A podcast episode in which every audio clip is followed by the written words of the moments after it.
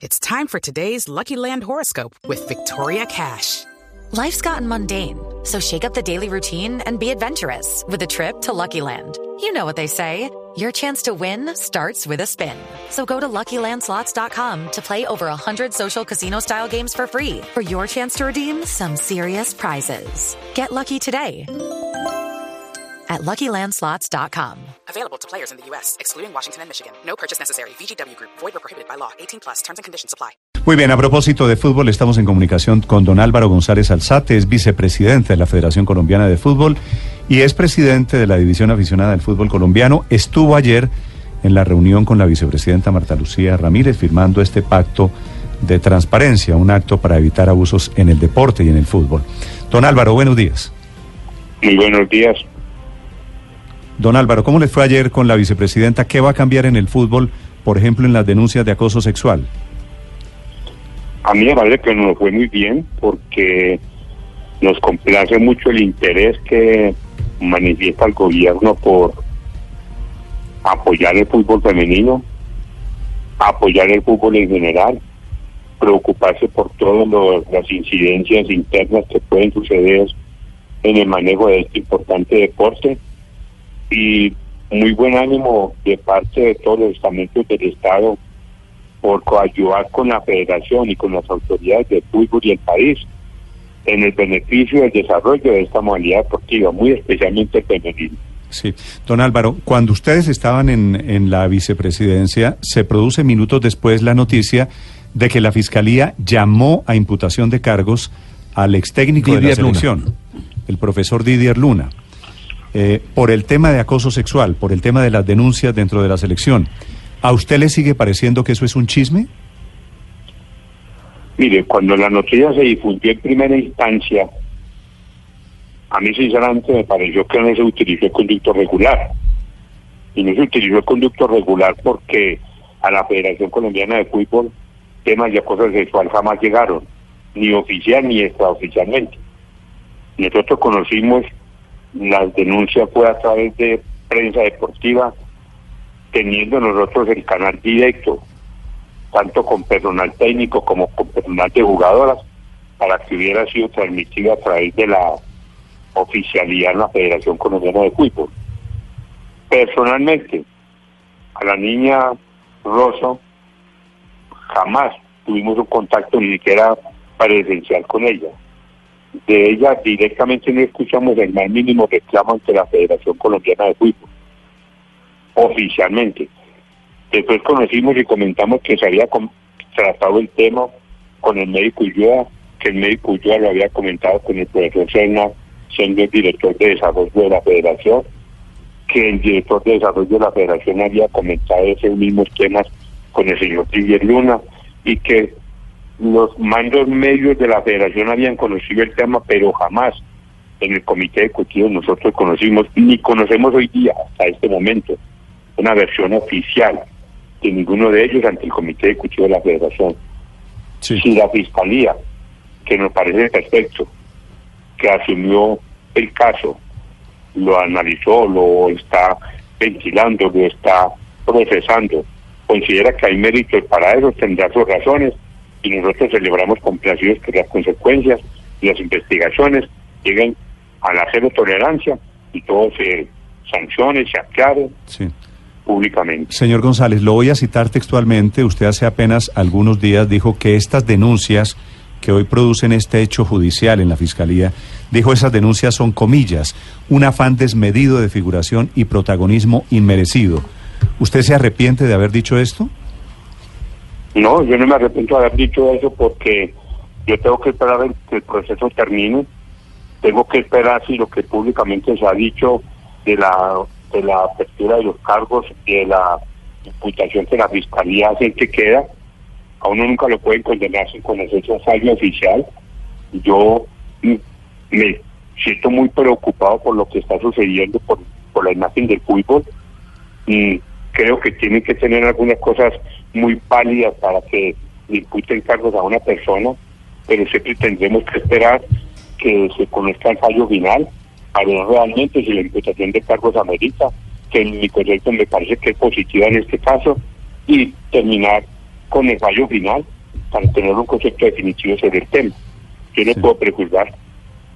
Sí, no, nadie, nadie le pidió nunca que prejuzgara estas declaraciones, eran, eran cuando se estaban conociendo las denuncias. Y usted también dijo, señor González, que Colombia está lejos de una liga femenina respetable. ¿Sigue pensando eso? Sigo pensando lo mismo, salvo que me demuestren lo contrario. Nosotros para poder tener un campeonato... ¿Por qué le parece que no merece respeto la liga femenina? Bueno, eso son palabras suyas, no son palabras mías. No, no, el, tema de me acaba de decir que sigue pensando lo mismo, que está lejos de ser respetable. Respetable quiere decir que no merece respeto. ¿Por qué le parece que no merece respeto? Es un concepto suyo, esto como no me deja explicar, usted me pregunta y responde usted mismo por mí, entonces no me deja explicar. Si usted me permite que yo explique, por lo menos mi posición, yo con mucho gusto lo hago. Sí, señor. Pero si usted va a emitir el concepto suyo por mí, entonces estamos pendiente tiempo en esta entrevista, me parece a mí. Usted me dijo, sigo pensando lo mismo. Mi concepto, si usted deja que la opinión pública escuche mi concepto, yo con mucho gusto lo hago. Por favor, don Álvaro. Ok, muchas gracias. Nosotros para tener una liga profesional femenina respetable, tenemos que tener como mínimo 25 clubes debidamente organizados en la rama femenina. Hoy en la rama masculina tenemos inclusive escollos y tropiezos. Para poder tener 25 clubes en la rama femenina, tendríamos que contabilizar un promedio mínimo de 30 jugadoras por club. Si usted multiplica 25 por 30, le hace 700. Yo, como dirigente del fútbol colombiano, sinceramente no creo, algo que me demuestre lo contrario, que en Colombia tenemos 700 jugadoras de fútbol a nivel profesional para poder hacer un campeonato serio y respetable. Además, la estadística no miente. Si ustedes analizan las nóminas de los jugadores que tuvieron los clubes profesionales en Colombia, en la Liga Profesional Femenina pasada, casi el 70% eran jugadoras extranjeras. Los documentos no mienten, lo pueden pedir a mayor. Y yo todavía sigo creyendo que con el proceso que traemos de jugadoras en el fútbol femenino, que además le quiero manifestar que soy el único dirigente de la Federación Colombiana de Fútbol que desde el año 1991 hasta la fecha hace campeonatos nacionales de fútbol femenino. Eso me da mira posibilidad de hablar con propiedad de que nosotros en Colombia 700 jugadoras para integrar una liga femenina respetable, me ratifico en eso, no las tenemos. Si no seguimos con el proceso de jugadoras juveniles, de campeonatos nacionales sub-20, apoyando con mucho más énfasis que lo que se hace hoy día por parte de la federación y el mismo gobierno de deporte nacional, el fútbol femenino en Colombia, nos vamos a demorar en mi concepto, respetable o no, en mi concepto, algunos periodos de años para poder tener una liga femenina seria, responsable, que podamos mostrar ante la opinión pública internacional. Eh, señor González, usted eh, sobre la pregunta que le hacía Néstor de que las denuncias son, usted decía que las denuncias de estas jugadoras eran un afán desmedido de figuración y protagonismo inmerecido. Usted dice que usted se sostiene en eso, le entendí. ¿Eso quiere decir que usted considera que esas denuncias no son ciertas, que ellas no sufrieron lo que, lo que ellas relatan? Para un buen entendedor, muy pocas palabras basta. En el momento en que conocimos las denuncias, no se había presentado ninguna prueba por parte de nadie. En el momento que se hizo ante la opinión pública. ¿Pero qué, prueba esperaba usted? ¿Qué prueba esperaba usted, señor González? Estoy explicando que en el momento en que se hizo una denuncia, me pareció poco serio que teniendo canales y conductos regulares para el Comité Ejecutivo de la Federación, entonces se supiera a través de la prensa. Señor González, pero es que eso, eso estaba denunciado ante la Fiscalía. No hay ningún protocolo que diga que la mujer que sea acosada sexualmente tenga que contarle primero a usted que a las autoridades. No, pero es que nosotros no conocemos todavía el resultado de la Fiscalía. El resultado final de la investigación que la Fiscalía ha, ha abierto no lo conocemos. Y nosotros no sabíamos que la denuncia estaba en la Fiscalía todavía. La única denuncia que sabíamos que estaba en la Fiscalía que llegó a la fiscalía mucho antes que a la federación fue la señora Sigfrido Alonso. Nosotros conocimos en el comité ejecutivo todo lo que sucedió en estos dos procesos por interpuesta persona. Sí, pero señor González, yo entrevisté aquí a la fisioterapeuta que también hace las denuncias, no solo las jugadoras, doña Carolina Rosso, y ella me dijo hace ocho días, tal vez fue la semana pasada, que ella sí denunció ante un delegado suyo que se llama Gesualdo Morelli, que estaban en un viaje internacional. Que era el encargado de liderar este grupo que estaba en Argentina. ¿El señor Morelli conoció la denuncia y nunca se la contó a usted? Nosotros en el comité de ejecución me ratifico que jamás tuvimos conocimiento de que estuviera sucediendo eso con la selección sub-20 femenina. Pero, doctor González, pero puede, puede ocurrir que a uno le dé temor denunciar por temor a perder su, su, su cupo en el equipo, etcétera. Eso no es razón como para considerar que estas denuncias eh, no, no, son un invento o pues o no, o no ocurrieron. ¿Usted qué otra razón tiene para pensar eso? No, es que yo no puedo creer que usted por temor de que pierda un cargo, que usted piense con el estómago y no con la cabeza, y que por temor a perder un cargo, si es verdad que le interesa tanto el fútbol femenino, calle. A mí me parece a mí que si a mí me interesa la modalidad de fútbol y veo algo anormal dentro del fútbol que afecta a la disciplina deportiva que yo quiero y que amo y respeto, a mí no me tiene que importar lo que me pase a mí en beneficio del fútbol. Lo que tengo que hacer éticamente es acudir a las autoridades deportivas a colocar la denuncia o a colocar el reclamo independientemente de que se haga lo que se tiene que hacer a nivel Pero, de don Álvaro, don Álvaro, ¿usted no se ha detenido a pensar que de pronto las mujeres no piensan como usted? Que usted es un hombre y que usted es un directivo y que las mujeres están en una condición de vulnerabilidad que piensan diferente? En el fútbol, yo lo único que digo es que desde el año 1991 venimos haciendo eventos nacionales que hasta el año 2002 hicimos categoría de mayores, más de 21 años haciendo campeonatos en esta modalidad, que en el 2013 hicimos una categoría sub-20 y a partir de ahí empezamos a hacer categorías inferiores y otra categoría mayores, y que en 2014 hasta adelante nosotros hicimos campeonatos de fútbol femenino en infantil, prejuvenil, juvenil, hasta la fecha, y que hemos tenido más de 28 años administrando fútbol femenino y que todos los reclamos, las quejas que se hicieron por parte de jugadoras, los cuerpos técnicos, se tramitaron en la Federación Colombiana de Fútbol, independientemente de los problemas a nivel penal que se tengan que, ejecutar, que los repartamos totalmente. Y que en 28 años de manejo de fútbol femenino, yo jamás, jamás vi tan atrofiado el fútbol femenino como lo hemos visto que se entristece tanto en, las, en el tiempo actual que me parece a mí que... Atrofiado, eh, atrofiado en qué sentido, don Álvaro? Atrofiado porque la imagen de fútbol femenino, con responsabilidad nuestra o no, con responsabilidad de técnicos o no, está en este momento totalmente deteriorada. Deteriorada por argumentos que los mismos actores y gestores de fútbol femenino ejecutamos a nivel nacional.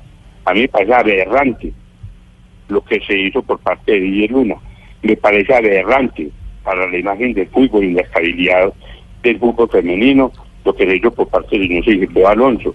Todas las quejas que nosotros conocimos oficialmente durante tantos años de fútbol femenino se tramitaron. Mm. A mí personalmente, están dirigiendo los Juegos Centroamericanos y del Caribe en Barranquilla, algunas jugadoras me acercaron y me manifestaron el problema de los uniformes inmediatamente en presencia de ellas, en el terreno de juego, en el estadio Remedio Martínez de Barranquilla, sin estar como delegado del equipo, porque yo estaba era dirigiendo el torneo, el delegado de la señora Alejandro Hernández.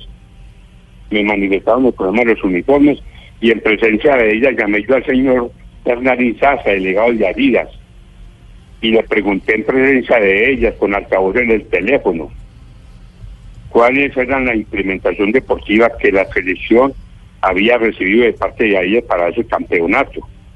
Él me manifestó que había entregado los uniformes que el cuerpo técnico de la selección había pedido. Me mandó el listado, lo mostré a las jugadoras en ese mismo momento.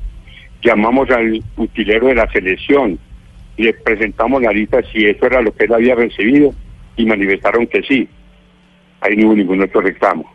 No hubo absolutamente ninguna otra autoridad de parte de ninguna de las jugadoras.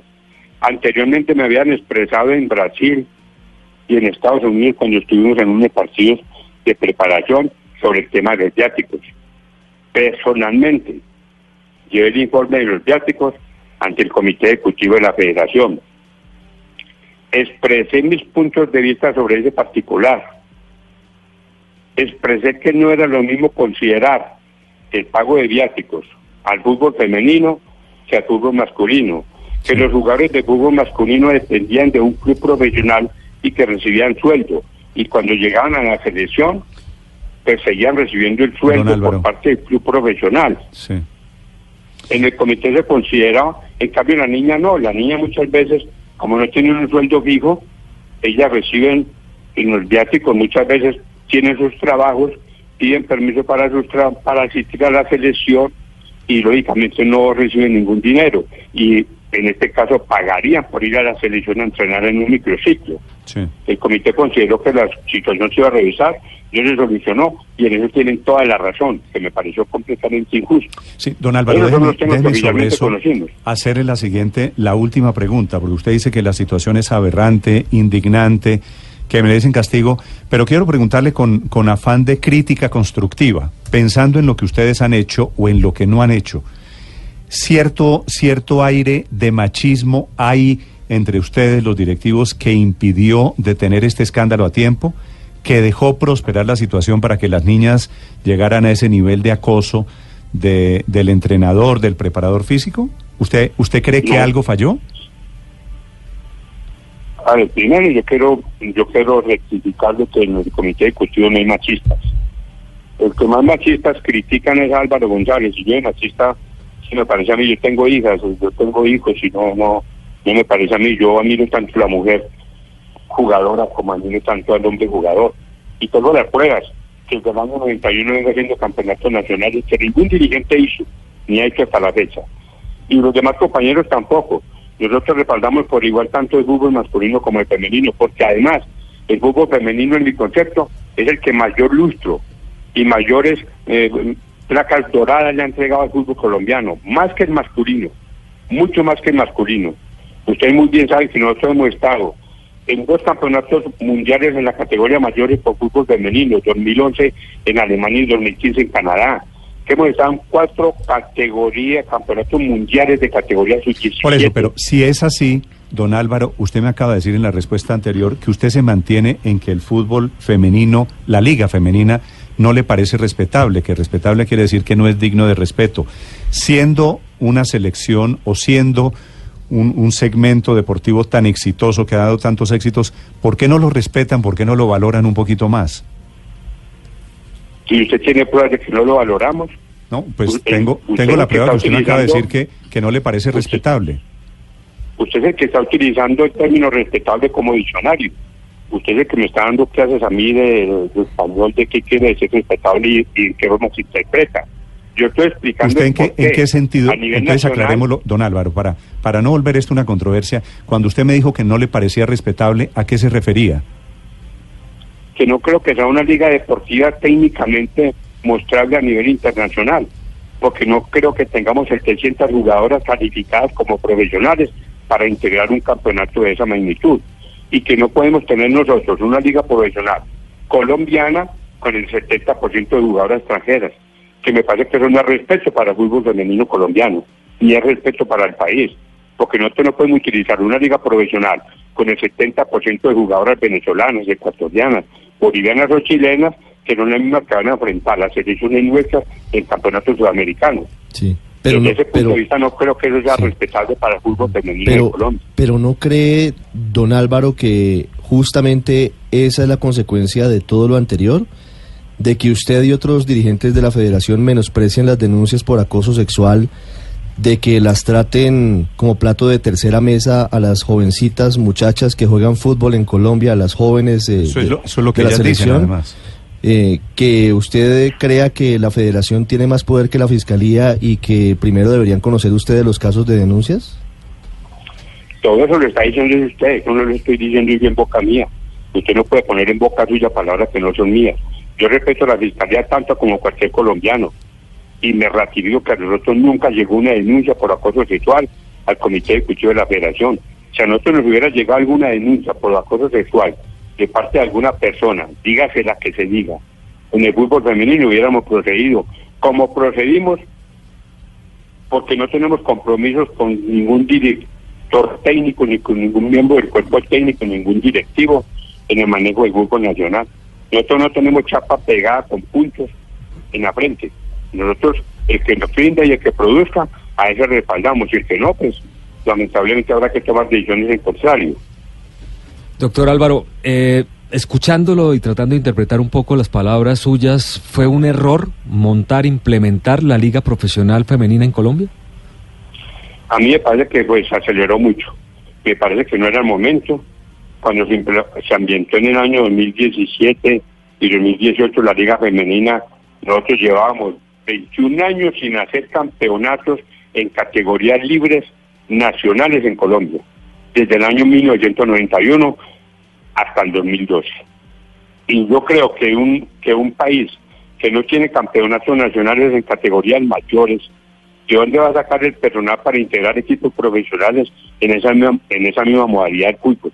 Es un concepto que tengo yo, a mucha gente no le parece. Bueno, así como yo respeto el concepto de los demás, yo también pido y exijo que respeten el mío. Doctor González, pero a ver, eh, no entiendo una cosa. Usted dice que eh, la selección femenina es tal vez la que en mucho tiempo ha dado mejores logros, mejores resultados al fútbol colombiano. Y luego nos dice, nunca antes había visto tan atrofiada a la selección. ¿Esto es culpa de quién entonces? ¿Tal vez de los directivos o, de las jugadoras? Yo no he dicho que he visto atrofiada a la selección.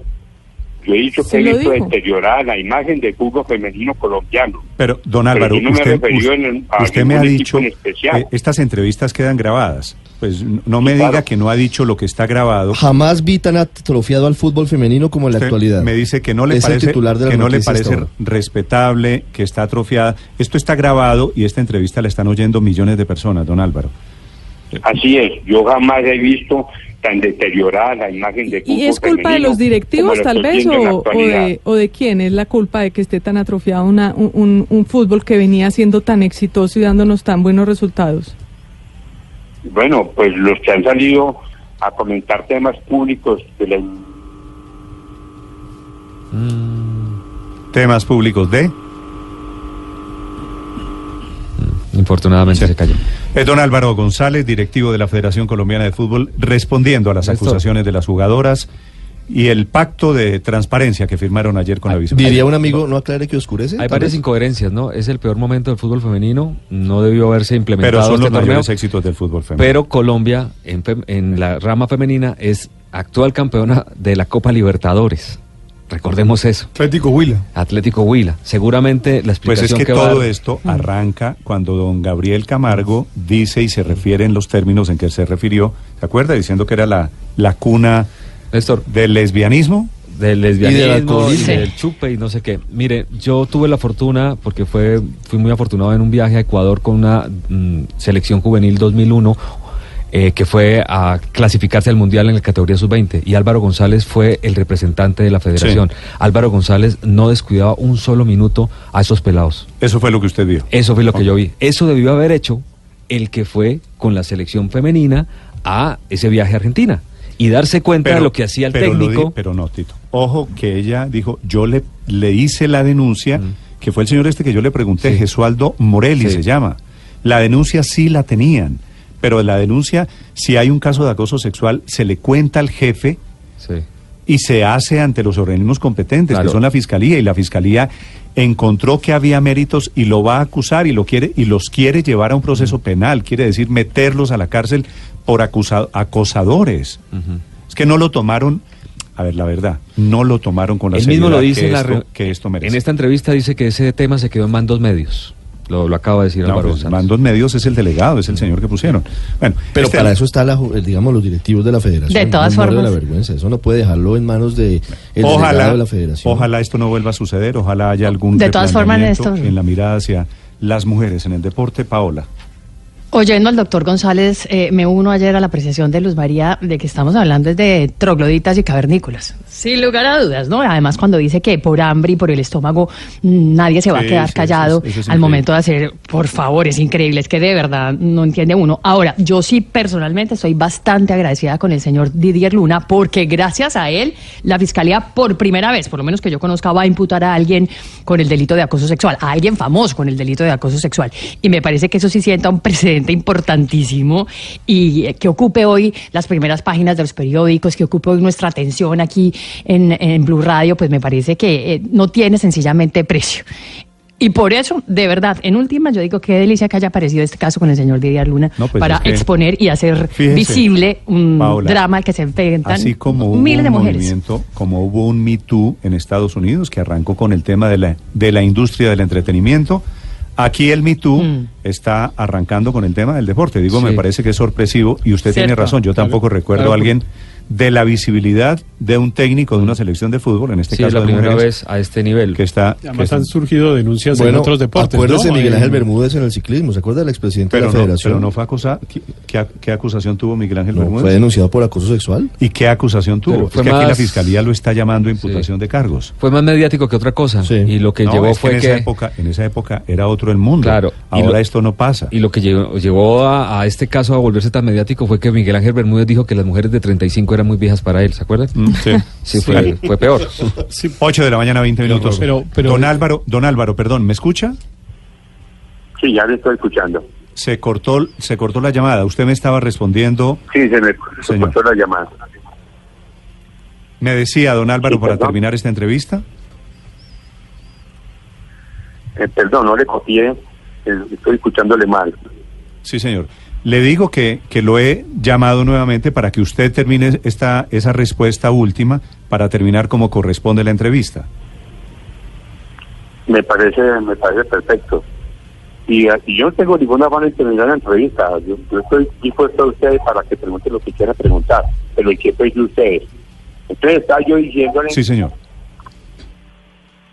Que yo no me he referido específicamente a la Selección Colombia. Estoy hablando de la imagen deteriorada que tiene ante el país, ante el país y a nivel internacional el fútbol femenino, no la selección sub-20 ni la selección mayores ni nada de estas cosas. Y estaba diciendo que nosotros desde el año 1991 hasta el 2012 hicimos campeonatos en categoría mayores, pero que nunca más volvimos a hacer campeonatos en esa modalidad de categoría libre y que el 2013 a la fecha, o sea, más de seis años, llevamos que no hacemos, no hacemos, hacemos solo eventos en las categorías sub-20, en las categorías sub-17 y en las categorías sub-15.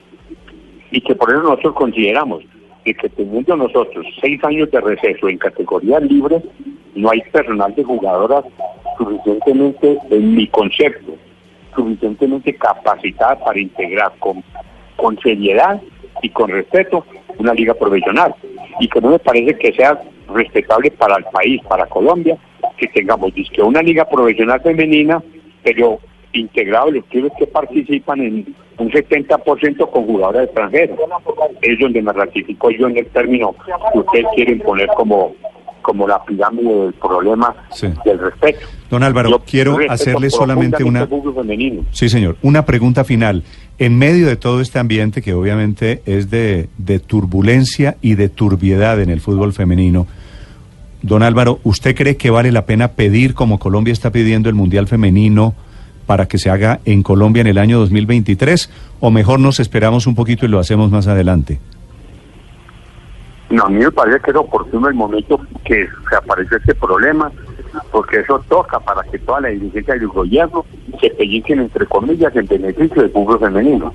Y que a partir de ahorita, tal como está haciendo Estados Unidos, con rumbo a Qatar 2022, empecemos un proceso serio, si es que lo queremos tener, del fútbol femenino para poder llegar con lujo de contexto y detalles al próximo Mundial Femenino que lo quiere Colombia, que no sabemos si nos van a dar, yo quiera que sí, yo quiero que con este escándalo no nos quiten la posibilidad de tenerlo, porque también hay cuatro o cinco países importantes del mundo integrados en el mundial.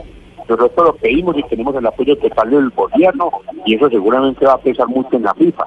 Pero también hay otros países que también tienen el apoyo del gobierno, que también lo quieren tener y que van a entrar a competir con nosotros. Y me preocupa mucho que con todo esto que está pasando, entonces la FIFA diga, no, el fútbol femenino en el país que está pidiendo Colombia es un fiasco, no podemos llevar el fútbol femenino. Y eso nos afecta en la imagen y en el futuro de lo que realmente queremos hacer, en un proceso renovador del fútbol nacional femenino. Álvaro González es el presidente de la Liga aficionada del fútbol colombiano, la división aficionada, vicepresidente de la Federación Colombiana de Fútbol. Doctor González, gracias por acompañarnos esta mañana aquí en Blue Radio. Muchas gracias a ustedes.